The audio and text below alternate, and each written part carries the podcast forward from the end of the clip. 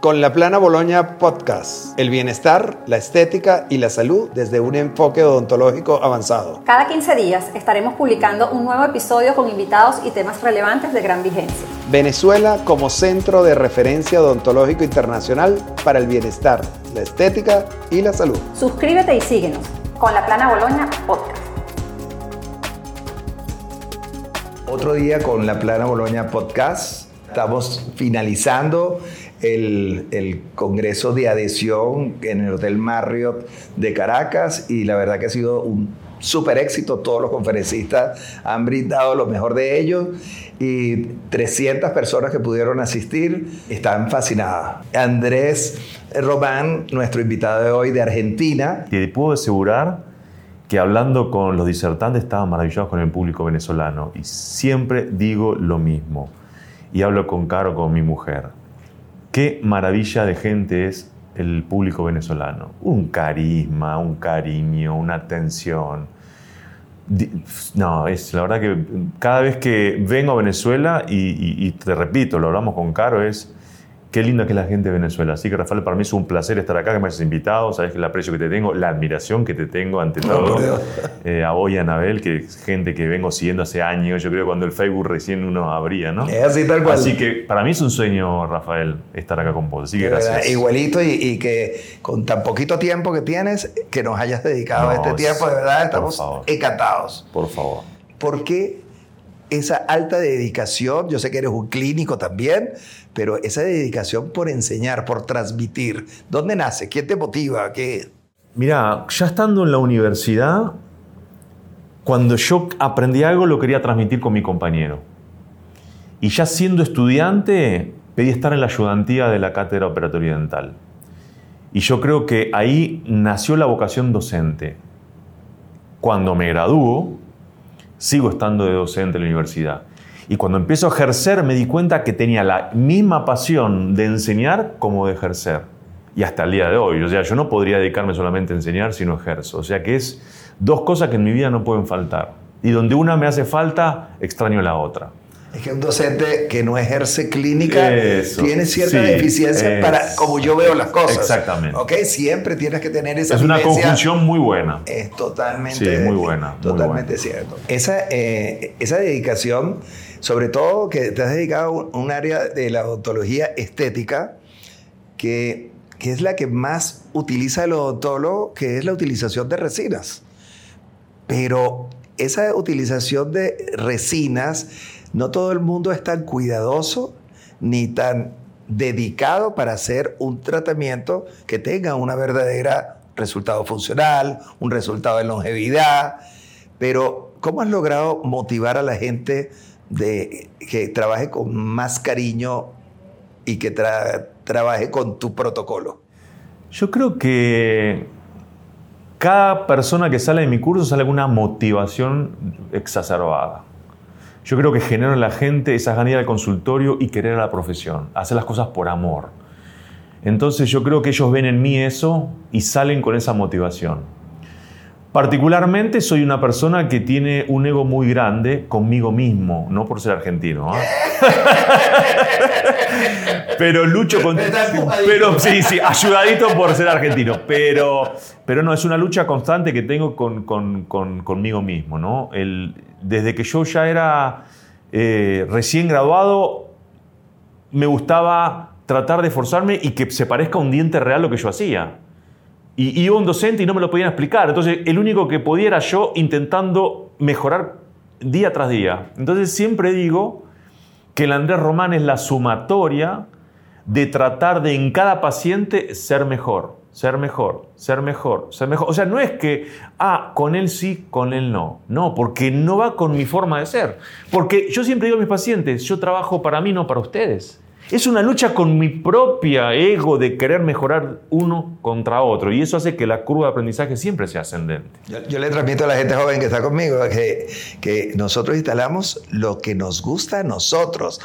Le tiene que gustar al paciente, pero tiene que gustarnos y encantarnos todo lo que estamos realizando. Y eso, eso te hace una, una motivación, un esfuerzo permanente, que si no entregas algo que te satisface, No te puedes conformar con... No puede ser, te tienes que dedicar a hacer otra cosa. Exactamente, exactamente. Tal cual.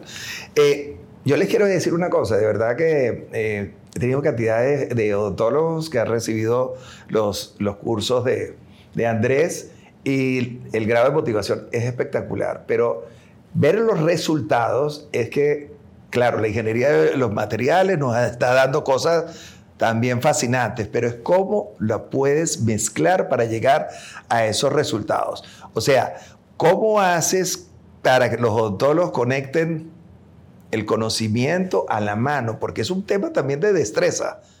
Totalmente de acuerdo.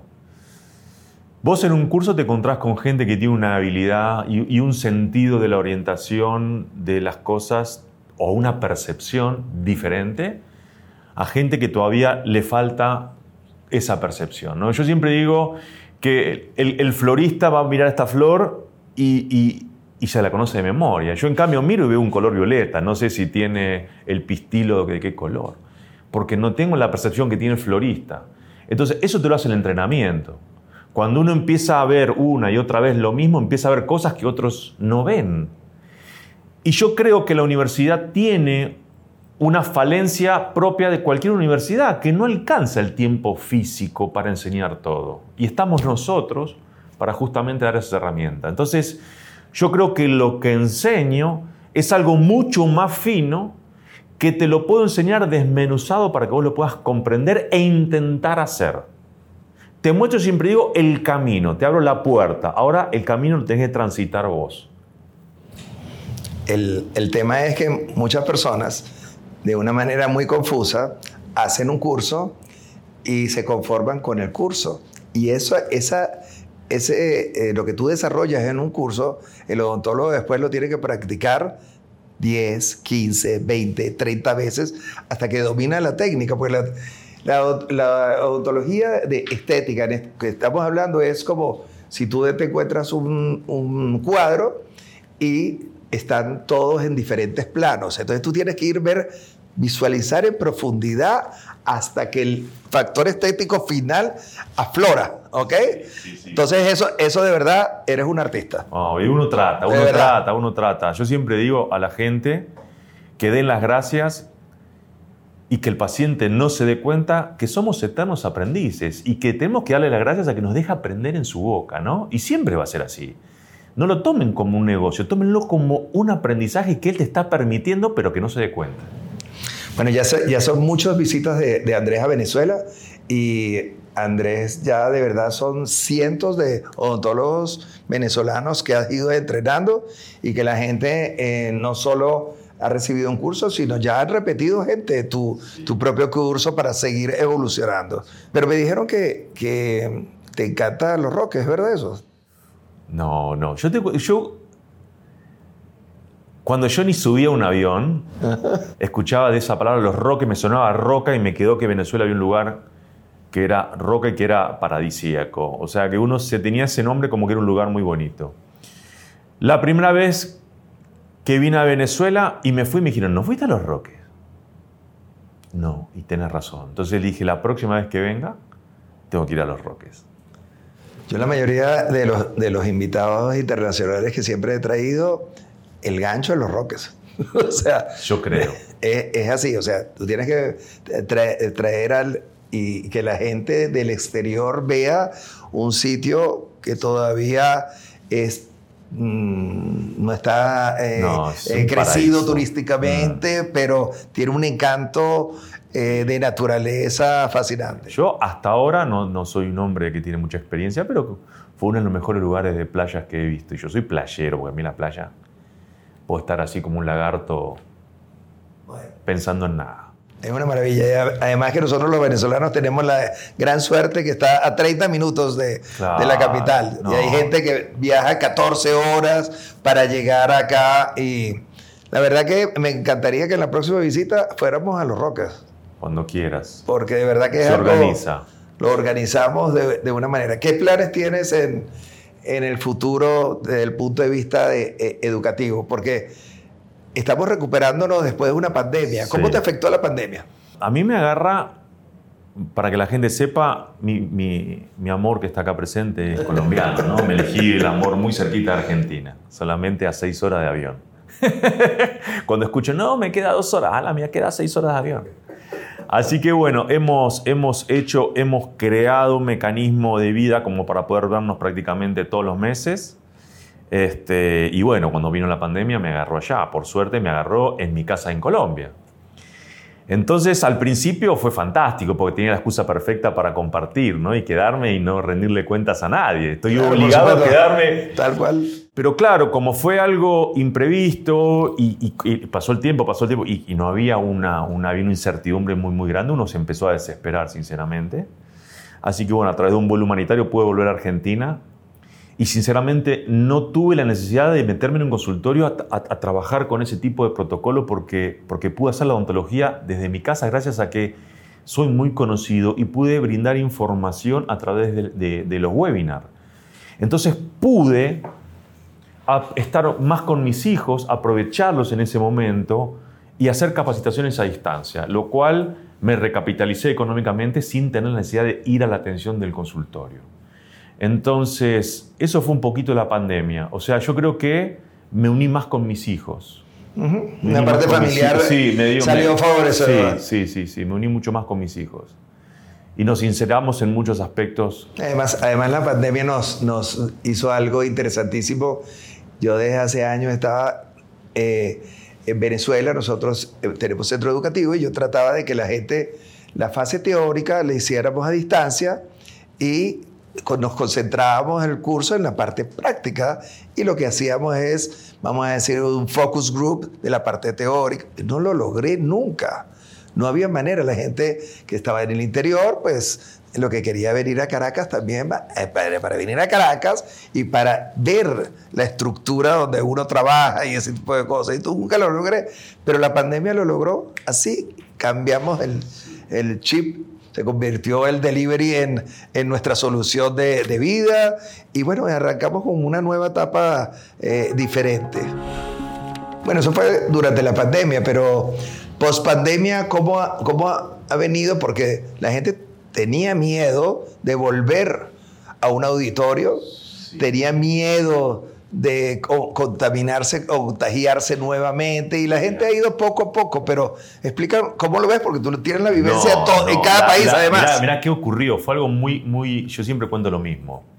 Antes de la pandemia, la gente que se capacitaba era siempre la misma. Vos veías que iba el mismo grupo a los congresos, a la capacitación, ¿sí?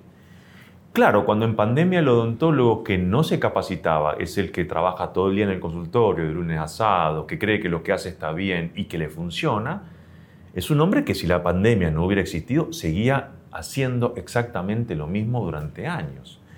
La pandemia los obligó a mirar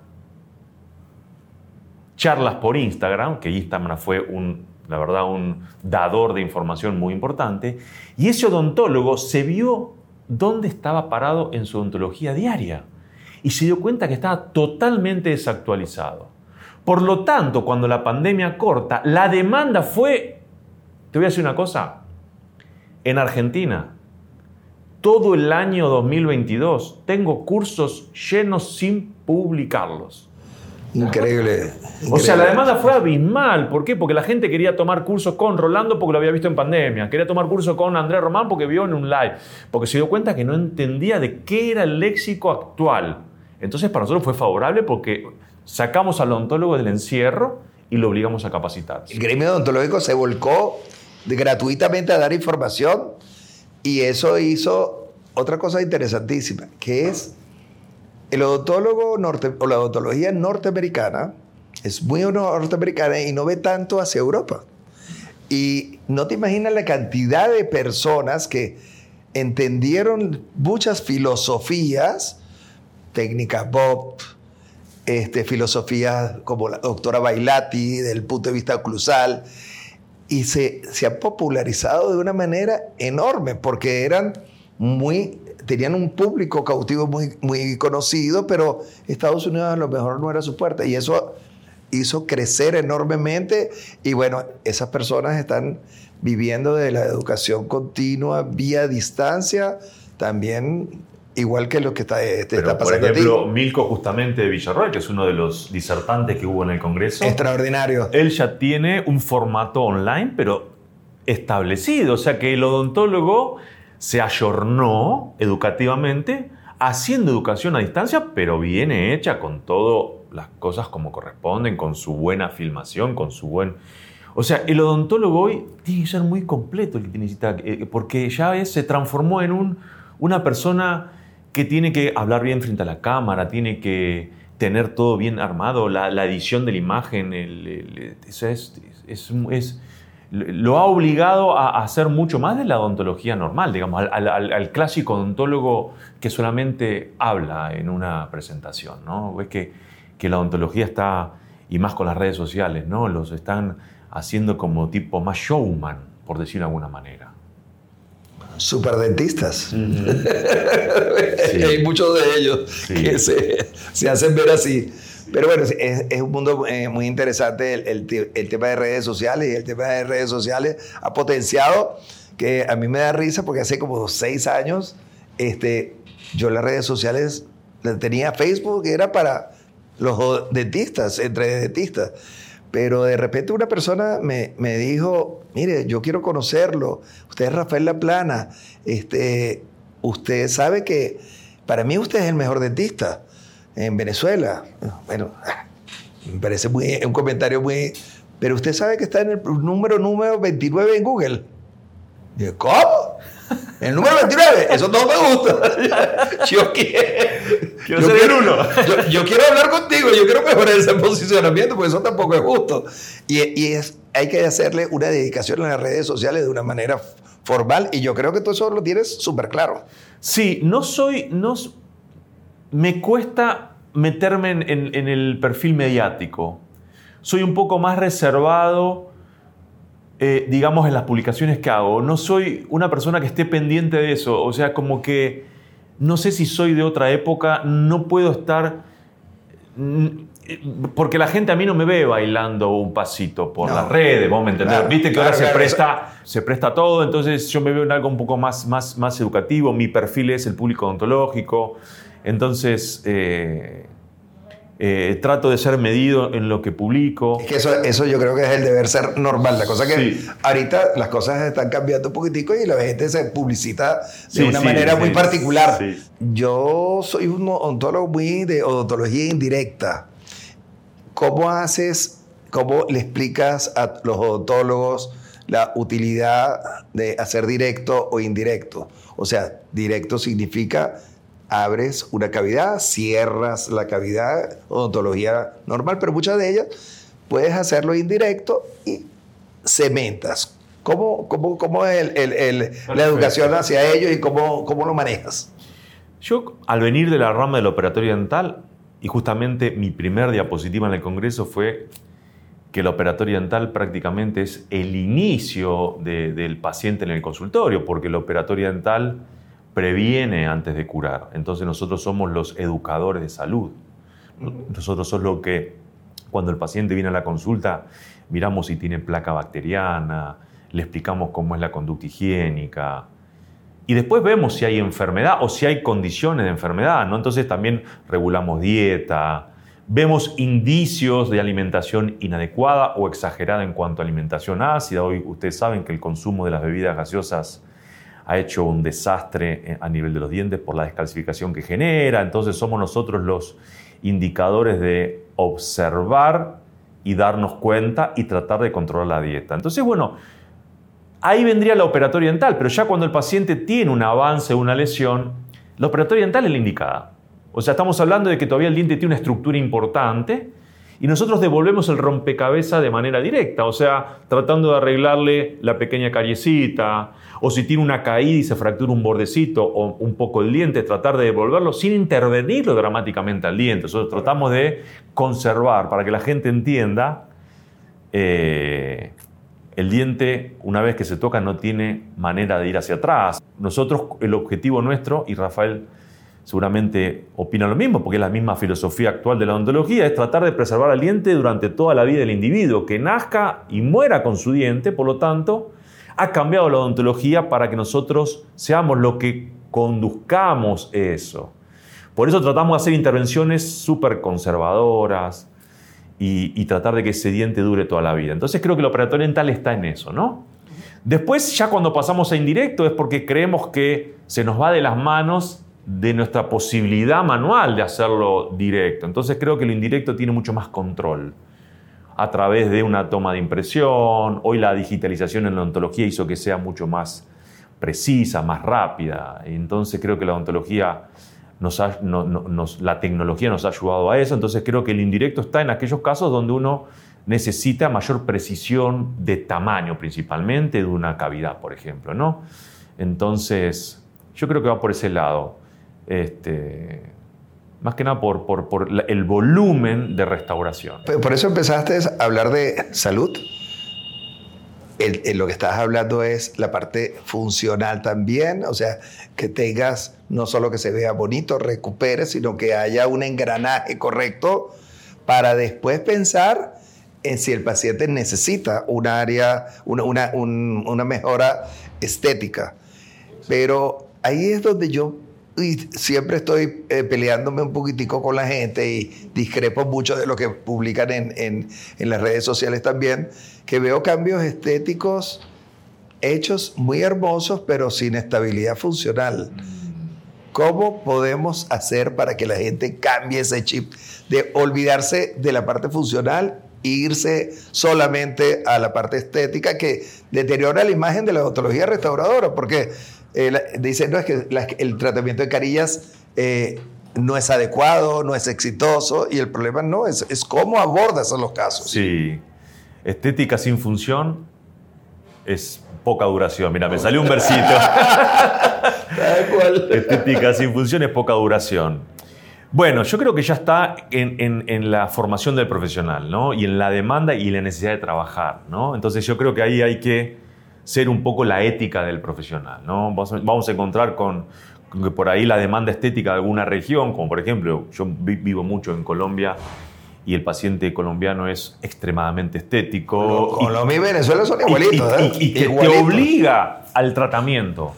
Él te indica, no te da la opción a que digas, no, mira, lo indicado es esto, no, yo quiero esto. Entonces muchas veces cuando vos le ofreces otra cosa, el paciente se va a otro lado y se termina haciendo en otro lado.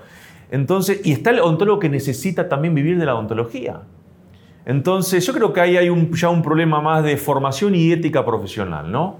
Hay gente que por ahí no tiene el conocimiento, y, pero vos tenés toda la razón del mundo. Yo siempre digo que la estética es la frutilla del postre.